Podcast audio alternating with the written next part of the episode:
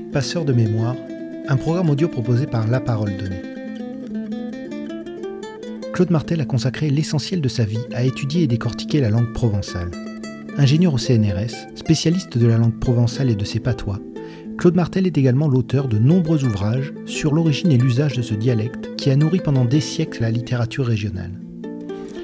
Dans cet entretien, Claude Martel, qui vit aujourd'hui à Oraison, partage sa passion pour cette langue unique que sa grand-mère marseillaise lui a transmise lorsqu'elle était encore enfant, et son regret de ne plus entendre les habitants de la région dialoguer en provençal, au risque de devenir un jour une langue morte. Qui je suis, ça c'est toujours difficile à dire qui on est. Bon, écoutez, en gros quand même par rapport à, à notre sujet d'aujourd'hui, c'est-à-dire par rapport à la langue provençale, ou la langue d'oc de Provence, on peut dire comme ça aussi, on verra après. Euh, je suis née dans une famille marseillaise, où j'ai vécu à Marseille pendant 17 ans. Et donc j'ai appris le, chez moi, mes grands-parents parlaient provençal. Donc c'était le provençal de Marseille. Hein. Alors on peut dire le patois de Marseille, on peut dire le parler de Marseille. Les linguistes disent le parler de pour une variété locale. Euh, à 17 ans, j'ai quitté Marseille, je suis allée à Aix-en-Provence, où je suis restée jusqu'en 69. En 69, j'ai rencontré, au, moment où je commençais des enquêtes sur le patois de, des Basses-Alpes d'alors, j'ai rencontré Pierre Martel. Et donc, je me suis mariée et je suis devenue basalpine à ce moment-là. voilà, sans cesser pour autant d'être marseillaise parce que c'est quand même ma ville natale.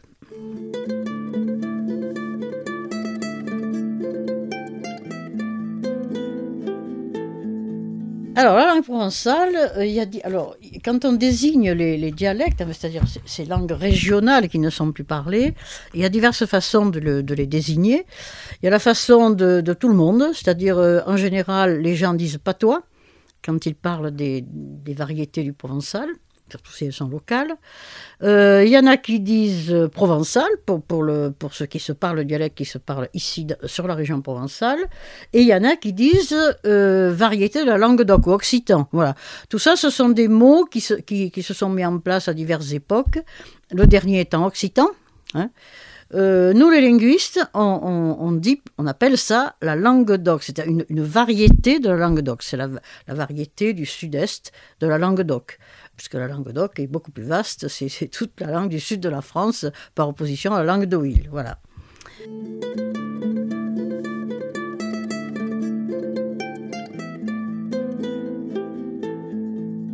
Voilà, mon travail. Mais mon travail, vous avez un livre, un gros livre, qui a été publié par Alpes de Lumière, il s'appelle La langue d'oc telle qu'on la parle, Atlas linguistique de la Provence. Alors, en fait, on a fait, avec, ce livre avec Jean-Claude Bouvier, avec qui on a travaillé pendant 40 ans sur les patois provençaux, hein, dans, une, dans une région qui va de la Méditerranée euh, à l'Isère, en gros, et du Rhône à l'Italie, hein, pour, pour, vous situer ça. Euh, C'était l'essentiel de la grande entreprise des atlas linguistiques de la France, par région, et nous étions avec Jean-Claude euh, responsable de la Provence. Voilà, donc Jean-Claude avait fait sa thèse sur les parler de la Drôme, parce qu'il est originaire de Romans, et moi j'ai fait tout le reste, en fait, dans tous les, tous les, tous les autres départements de Provence. Euh, donc mon rapport à la langue, ben, d'abord il a été grand maternel, on va le dire comme ça, mes parents ne parlaient pas, hein, jamais de la vie. Euh, et ensuite il est devenu professionnel puisqu'après toute ma carrière, j'ai passé 30 ans de ma carrière au CNRS à, enquêter, pas seulement à enquêter d'ailleurs sur les parler, et ensuite à, faire un certain nombre de recherches, dont les recherches sur le français régional de Provence, qui est issu directement des habitudes de parler du provençal.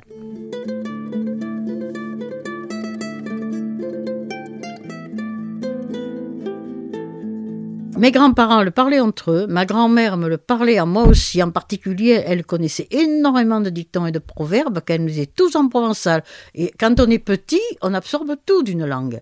C'est parce que c'est une langue grand-maternelle que j'ai apprise petite, dès que je suis parlé, que après j'étais bonne en provençal, que ce soit au collège, que ce soit à l'école normale, ou que ce soit bien sûr au CNRS. C'est comme ça d'ailleurs que je, je, suis rentrée au CNRS pour faire ce travail.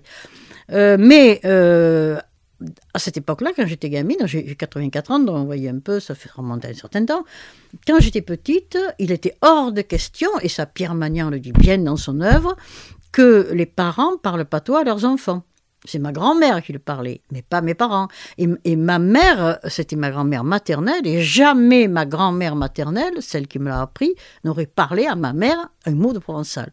Parce qu'à l'époque, il fallait parler français, il fallait parler français pour être bon à l'école, hein, tout simplement, voilà. Et puis que de toute façon, à l'école, les patois, entre guillemets, étaient interdits. Alors les hommes le parlaient plus parce qu'ils parlaient dans le cadre de leur métier, surtout dans le monde rural, hein. pas tellement dans le monde, aussi dans le monde des chasseurs. Il peut y avoir des chasseurs des villes, des villages qui allaient chasser, et, c'est ce qu'on appelle les conservatoires de la langue, des lieux où les gens le parlent plus entre eux. Alors dans, la, vie rurale, les, pères parlaient à leurs fils ou les grands-pères leurs petits-fils parce qu'ils travaillaient avec eux encore à l'époque. Après, ça, ça s'est perdu avec, l'urbanisation, avec les changements de profession, avec la perte du monde rural, hein, la décadence du monde rural. Et il y avait par exemple des, lieux euh, privilégiés pour cette transmission. Par exemple, les bergers, euh, les viticulteurs. Et puis les chasseurs. Ça, les chasseurs, c'est un lieu, la chasse, c'est un lieu où on a, on a conservé provençal, même quand il ne se parlait plus au quotidien pour les gens, les expressions entre chasseurs fleurissaient comme ça, parce que c'était quand même leur, euh, leur langue d'origine pour certains, ou en tout cas une, une langue qu'ils connaissaient assez bien. Voilà. Et c'était la langue de la convivialité, justement.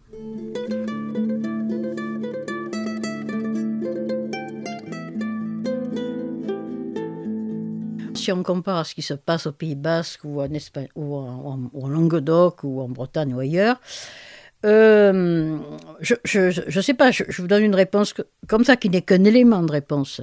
Euh, d'abord, euh, il y a en Provence des associations de maintenance et de défense de la langue, comme il y en a partout. Ce qui s'est moins, répandu, c'est l'enseignement du provençal dans les écoles et en particulier dans les écoles de jeunes enfants. Hein, qui, est très vivant euh, en Languedoc par exemple et dans, tout le Languedoc euh, central et, océanique euh, au Pays Basque. Voilà. Alors pourquoi ça n'a pas pris? Moi je me pose des questions. Je me demande si en Provence, les choses n'étaient pas considérées comme acquises, parce que contrairement à ces autres régions de la Languedoc, la Provence a eu la chance d'avoir une langue écrite une belle langue. Euh, bon, les troubadours, ils ont été partout, c'est pas spécial à la Provence. Hein. Mais Mistral, il n'a été qu'en Provence. Et je crois que les gens, du fait qu'il y a eu Mistral, du fait qu'il y a eu tout ce qui s'est greffé comme folklore autour de la langue de Mistral et le costume arlésien, etc., de cette basse Provence, surtout beaucoup plus de que la Haute-Provence ou que les Alpes, on considérait que finalement, ça n'avait pas besoin d'être défendu parce que ça allait de soi. Oh, on a beaucoup travaillé à une époque, euh, l'équipe du CNRS d'Aix, sur l'identité provençale du pays d'Arles. Et, euh, et, on a comparé à celle de l'arrière-Var, par exemple. Et on en a déduit que le pays d'Arles était un sanctuaire de l'identité provençale dont la langue faisait partie. Alors, ce sanctuaire existant, je pense que consciemment ou pas, on l'a on considéré comme mieux protégé et allant de soi. Et du coup, on s'est certainement mieux, moins battu pour l'implanter dans l'enseignement et en particulier dans les, écoles euh, avec les jeunes enfants. Je pense que ça tient à ça. Parce que la langue faisait partie intégrante de la culture. Voilà. Seulement euh, le problème, c'est qu'avec les jeunes générations, elle a quand même cessé de se parler. Aujourd'hui, ce qui la parle encore, ce sont les militants de la langue, les, gens qui sont dans les, dans les associations de militants, militants c'est clair. Hein. Euh, aucune, même à ma génération, des gens ne le parlaient plus. Moi, je l'ai parlé parce que mon métier le voulait, mais euh, pas au quotidien. Je n'ai pas parlé à mes enfants, par exemple, et mes enfants encore moins, évidemment, et mes petits-enfants encore moins. Voilà. Je pense que c'est une des raisons cette, hein, cette place forte de la langue dans l'identité de la Provence.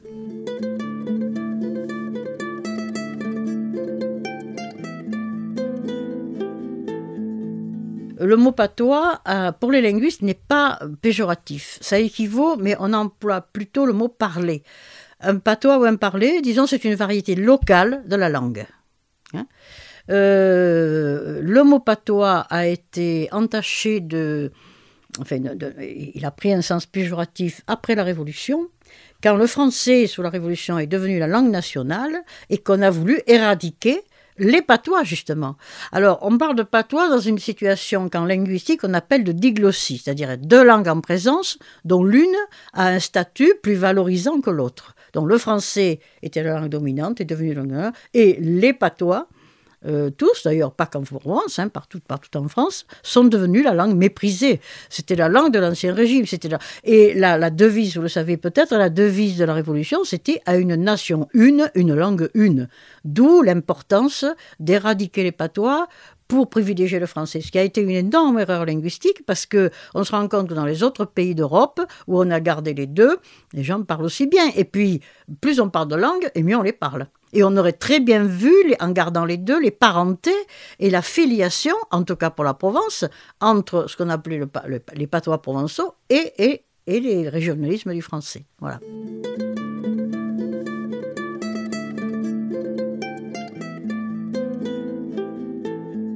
Le, livre que je vous montre là, euh, l'atlas linguistique, a porté essentiellement là-dessus.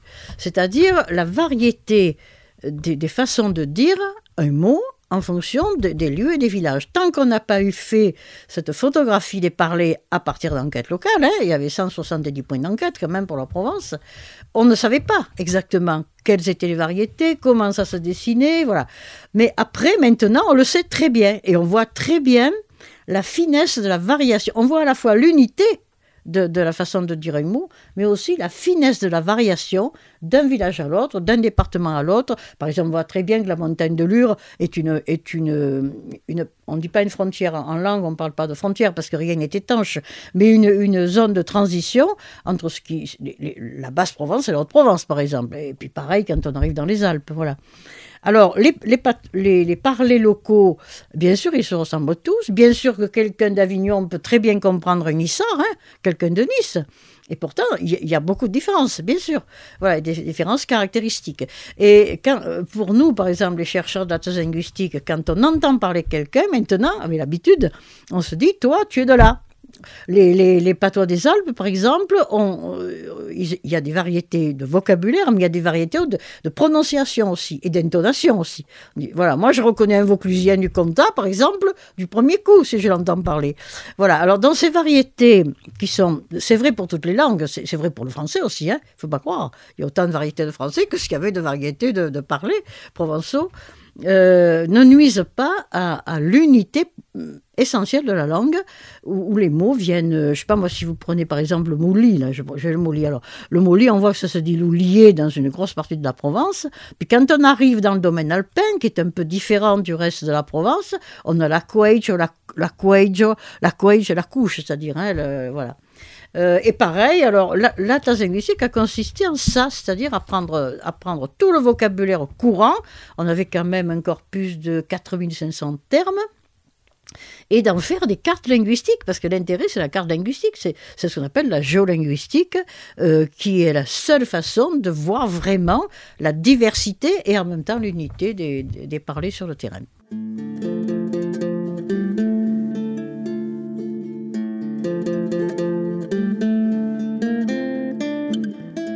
Claude Martel a publié en 2014, deux ans avant la disparition de l'écrivain Pierre Magnan, un ouvrage consacré à la langue régionale utilisée par l'auteur, qui a situé l'essentiel de son œuvre dans les basses Alpes de son enfance. Elle a également rédigé l'ensemble des notes linguistiques des cinq premiers romans de Jean Giono, parus dans l'édition de la Pléiade. Alors, d'abord, ce qui m'a conduit à faire un livre sur la langue régionale de Pierre Magnan, c'est que justement, les, études portant sur la langue régionale, quand on dit langue régionale, ce n'est pas le provençal, c'est le français, les variétés régionales du français, hein, qu'on s'entende bien. Parce que là aussi, la terminologie est assez floue. Euh, donc déjà, par, euh, par, par, vocation, par métier, par, par, par ça m'intéressait aussi vraiment beaucoup. Puis je la parlais, moi, cette langue régionale. Euh, j'étais portée là-dessus. Là-dessus, Pierre Magnan était très ami avec mon mari, avec Pierre Martel. Ils se sentaient être d'un même pays. Magnan était de Manosque, Pierre Martel était du Revers du Bion, mais Pierre Martel parlait aussi le provençal, et quand ils se voyaient, ils ne parlaient que provençal entre eux. Alors que moi, je ne parlais pas provençal à Pierre Magnan. Et il venait très souvent chez nous. Ah, quand on habitait à Saint-Michel-Observatoire. Et chaque fois qu'il sortait un nouveau roman, il arrivait tout content, il nous l'apportait, dédicacé et tout et tout. Nous, on était très contents parce qu'on racontait ces histoires de romans policiers à nos enfants dans la voiture. On avait une paix royale quand on racontait ça. bon, parenthèse.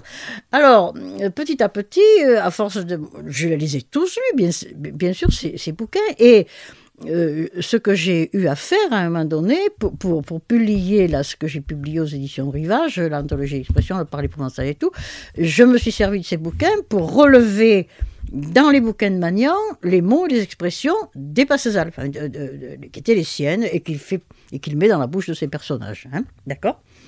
Et puis petit à petit, après avoir lu tout ça, il y avait quand même un certain nombre. À un moment donné, d'ailleurs, il, m'a dit, je ne sais pas comment on l'écrit, le provençal. Je dis, ben, quand tu auras des mots, tu me le donneras, je te donnerai une orthographe pour les écrire correctement. Donc, on avait un peu collaboré à ce, niveau-là. Et je lui disais, un jour, je ferai un livre sur la langue de tes, romans. Et puis, il mourrait jamais, il mourrait jamais. Je me disais, je vais mourir avant lui. et puis, peu cher, un jour, il est mort, donc en 2012. Et tout de suite, tout de suite, je me suis mise, je me suis remise, j'ai repris l'ensemble de ses livres et, j'ai rempli cette promesse que je lui avais faite euh, et j'ai fait ce livre, voilà. Mais voilà, ça se fait naturellement, c'est parce qu'on était amis, il était très ami avec mon mari et qu'il était très souvent chez nous.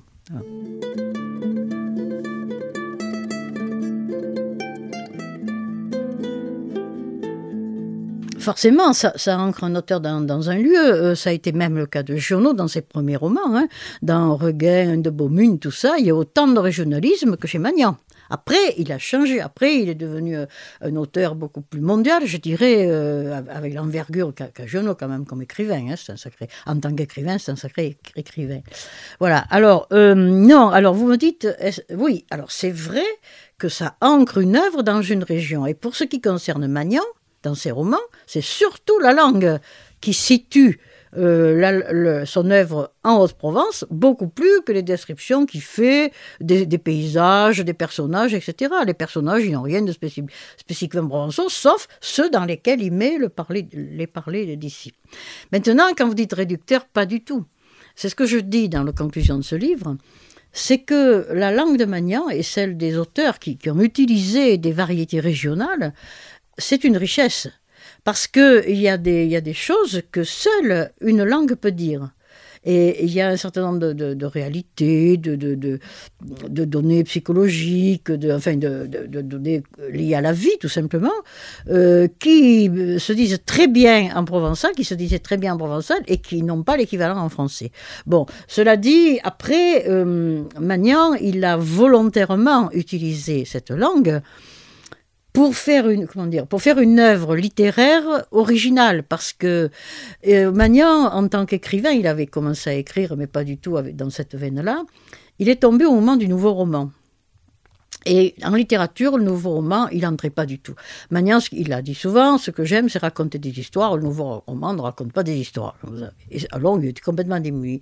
Et il est resté longtemps sans écrire, jusqu'à ce qu'il trouve cette, cette veine des romans policiers régionaux, qu'il a, ancré et qui, ont, et qui a eu beaucoup de succès. Hein. Ça, a drôlement bien marché, son affaire. Après, est-ce que Magnan se considérait ou était considéré comme un écrivain régionaliste? Ça, c'est une autre question. Et c'est une question que j'ai souvent abordée dans mes conférences sur ce livre. Si vous prenez euh, Alphonse Daudet, Alphonse Daudet, il y a autant de régionalisme que chez Magnan. Mais Alphonse Daudet est totalement, comme Pagnol d'ailleurs, un écrivain de langue française. Il fait partie du, florilège des auteurs de langue française. Il n'est pas, il pas taxé comme un, écrivain régionaliste. Yvan Audouard, on pourrait en discuter par exemple. Paul Arène, on pourrait en discuter. Mais ni, ni Daudet ni Pagnol ne sont taxés d'écrivains régionalistes. Il n'y a qu'à voir le succès de l'œuvre française et, espagnole aux États-Unis. C'est l'écrivain français par excellence en plus. Hein. Alors, à quoi ça tient? On en a beaucoup parlé avec Pierre Magnan de ça et c'était intéressant, je crois, et je crois qu'il n'avait pas tort. Il râlait souvent en disant Oui, moi j'ai écrit 30 bouquins et à Paris on me considère toujours comme un écrivain de, de région. Ben, je dis Parce que tu n'es pas allé faire ta cour à Paris, c'est tout. Pagnol, Journaux, tout ça, ils ont passé un temps fou à Paris. Ils sont autant parisiens que, que, Manosquin ou, ou Marseillais, hein, voilà. Et Magnan ne l'a pas fait ça. Et du coup, euh, voilà, il n'est quand même toujours de critères que, que de Paris, hein, il faut bien le dire. Moi, je pense que ça tient à ça. Alors, bon, en vue de Paris, alors bien sûr, il a eu le prix du Quai des Orfèvres, mais c'est tout. Après, on le considérait comme un écrivain de Manosque, mais il a eu la double malchance, et enfin, on peut le dire, c'est à la fois une chance et une malchance c'est qu'il était dans l'ombre de Giono. Et que pour les gens vus de Paris, euh, le grand homme, c'était Giono. Et derrière, il fallait se faire une place. Alors, il s'est fait une place. Moi, je pense d'ailleurs qu'on devrait aujourd'hui rééditer ces œuvres-là. On en a parlé avec Daniel Sopagno euh, il n'y a pas longtemps à. Euh, ça vaudrait la peine de, les republier parce que, contrairement à ce qu'on croit, Magnan écrit une très belle langue française. Quoi, il a une recherche, une de vocabulaire, une, correction du français, il, connaît le génie de la langue française. Et le fait d'introduire dans ses livres des, perles de la, langue du provençal, en fait, euh, redit en français ou carrément en provençal, ça enrichit son œuvre et ça ne la réduit pas. Oui, pour, Magnan, euh, Giono était le modèle absolu.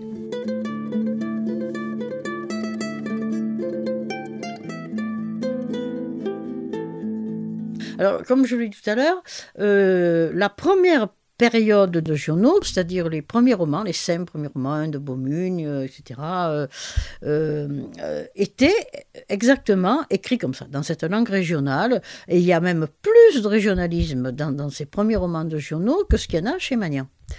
après, Giono est passé à une autre littérature une, disons une, littérature française d'une autre inspiration, d'une inspiration beaucoup plus à la fois beaucoup plus lyrique, beaucoup plus métaphysique, beaucoup plus voilà.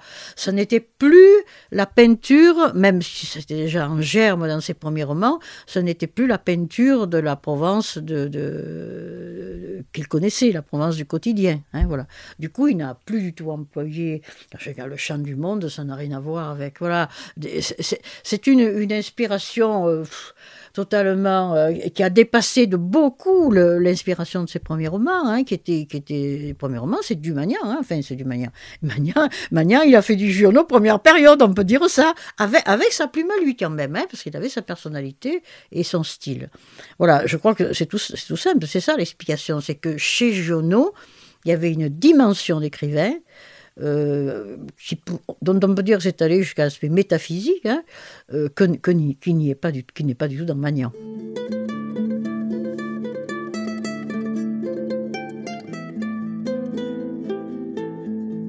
On a fait à Alpes de Lumière, il est là-bas sur l'étagère, c'est Jean-Claude Bouvier, un collègue là avec qui on a fait la linguistique, qui a sorti un très bon bouquin qui s'appelle Les noms de lieux chez Jean Giono, du plaisir des mots à la quête du sens, quelque chose comme ça. Il montre dans, dans, son, dans son bouquin, il, est très fort Jean-Claude Bouvier, il est, il est linguiste, spécialiste de langue romane, il est, il est dialectologue, puisqu'on a fait ce travail ensemble, il dirigeait la classe linguistique, la, linguistique, les autres volumes sont là, vous voyez, c'est des gros bouquins comme ça.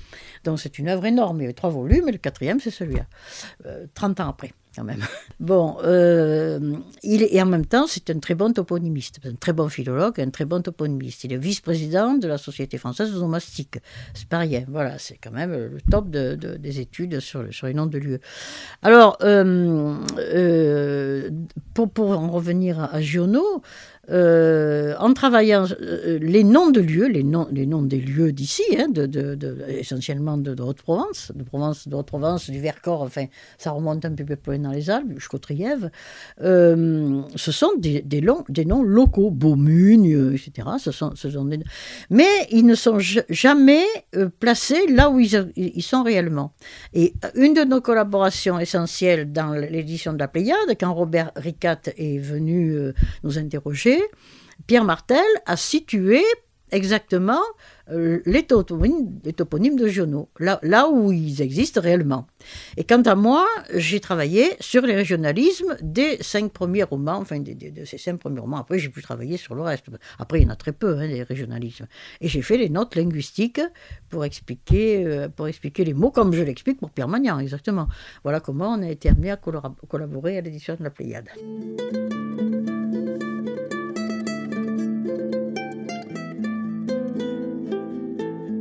Objectivement, euh, si vous en parlez à des grands... Moi, je ne suis pas une grande spécialiste de littérature, mais si vous en parlez vraiment aux grands spécialistes de littérature et aux spécialistes de journaux en particulier, euh, Magnan n'avait pas cette dimension... Euh, universelle qu'avait quand même qu'avait Giono. Donc, il a, c'est du très bon roman régional, c'est vrai. c'est du très bon roman policier en plus, voilà.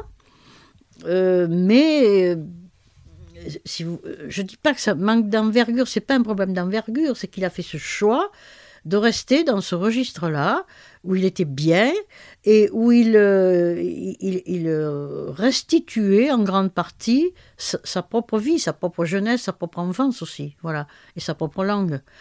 Euh, après, pourquoi il n'est pas allé plus loin? Ben, Je crois que parce que c'est Pierre Magnan n'est pas Jean Genot, et Jean Genot n'est pas Pierre Magnan. Euh, Genot n'aurait pas écrit de roman policier non plus, probablement. Enfin, voilà.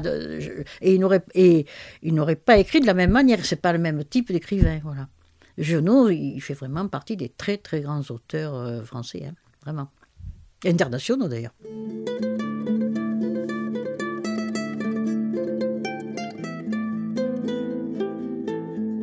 Les militants de la langue vous diront, Jean Royer, si vous allez interroger à Forcalquier, ils vous diront que bien sûr, qu'on peut toujours créer des néologismes en provençal, comme on en crée dans toutes les langues. Hein. Je suis en français, quand on a créé récemment les infox, c'est un mot, euh, hein, euh, euh, un mot qui a été créé de toutes pièces récemment. Non, une langue évolue constamment. Une langue, c'est un phénomène qui est constamment en évolution.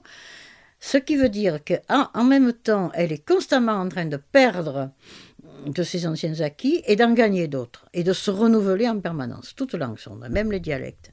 Le seul problème d'un dialecte, enfin d'une langue régionale comme le provençal, c'est qu'il y a pratiquement plus personne qui la parle. Enfin, si, mes amis militants de la langue avant de dire ça, ils vont m'étrangler.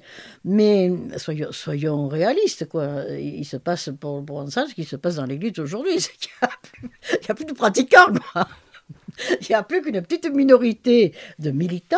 Alors, mon avis à moi, c'est qu'on ne, on ne fera pas revivre la langue. C'est, ça, il ne faut pas rêver. Une langue est en, perte de vitesse. Euh, euh, vraiment, on ne sait jamais. On ne peut jamais jouer de, rien pour l'avenir. Mais enfin, ça me semble quelque chose. En revanche, ce qu'il faut absolument euh, bien garder, et c'est ce qu'a fait Un peu de lumière, hein, c'est la mémoire de ce qu'est notre passé et d'où nous venons. Et on ne comprend aujourd'hui pas tout le français euh, de Provence, je pense, hein, si on ne sait pas qu'il y a eu avant cette langue qui a été parlée pendant des siècles, qui a donné une littérature extrêmement riche. Et ça, je crois que la littérature, il faut, il faut être capable de la connaître et, de, et, même de la lire. Et pour la lire, il faut comprendre un peu de provençal, forcément. On peut le faire avec des dictionnaires, mais c'est pour ça que j'explique. Bon, c'est pour ça que j'ai fait ce livre aussi, pour qu'on comprenne que, la langue de Magnan, elle vient pas de nulle part. Hein.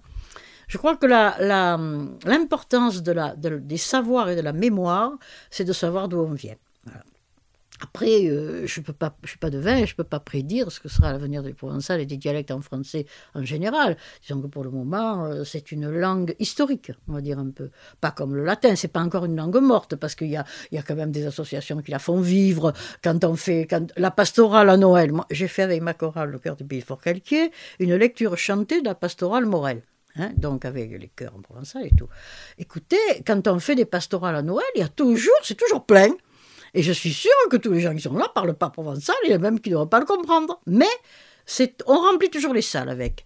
Donc il y a, il y a quelque chose qui subsiste. Encore aujourd'hui, pourtant, je sais qu'il y a une, minorité, une petite minorité de gens à qui ça dit, si on leur parle du provençal, ils ne savent même pas ce que ça veut dire. Hein. Euh, je crois que ça, il faut le garder exactement comme, il faut savoir que, le provençal lui-même et le français viennent du latin. Comme, voilà.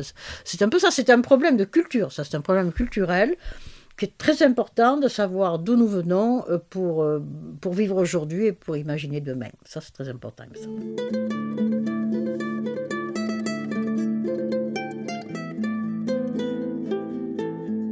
Oh ben, je, je parle pour ça des fois quand je rencontre Jean Royer. à parler pour ça, mais nous j'arrive, d'accord Ou même d'autres, euh, l'autre jour, Daniel Chambon, tiens, qui est aussi très bon provençaliste, René Martel, oui, ça, ça arrive qu'on se parle comme ça. Mais c'est vrai que je parle plus de provençal au quotidien, je n'ai même pas parlé avec mon mari. On se comprenait, on se serait compris, avec Pierre Magnan aussi. Mais je ne pratique pas tous les jours, ça c'est évident. Et, beaucoup de gens sont comme moi. Hein. C'est ce qu'on appelle la connaissance passive de la langue, c'est-à-dire on l'a en nous, mais c'est vrai qu'on ne la pratique plus. Avec qui voulez-vous que je parle français ici, moi Autour de moi, il n'y a personne, hein, parce que parler français c'est bien bon, mais il faut trouver des interlocuteurs. Mais, c'est important, je dis c'est un problème culturel. Les gens qui ont lu ce livre d'ailleurs me l'ont dit, ils m'ont dit Oh là là, mais c'est vrai, ces mots, euh, on ne savait pas d'où ça venait, maintenant on comprend pourquoi, voilà. Euh, comprendre d'où on vient, un peu pour savoir où on va aussi.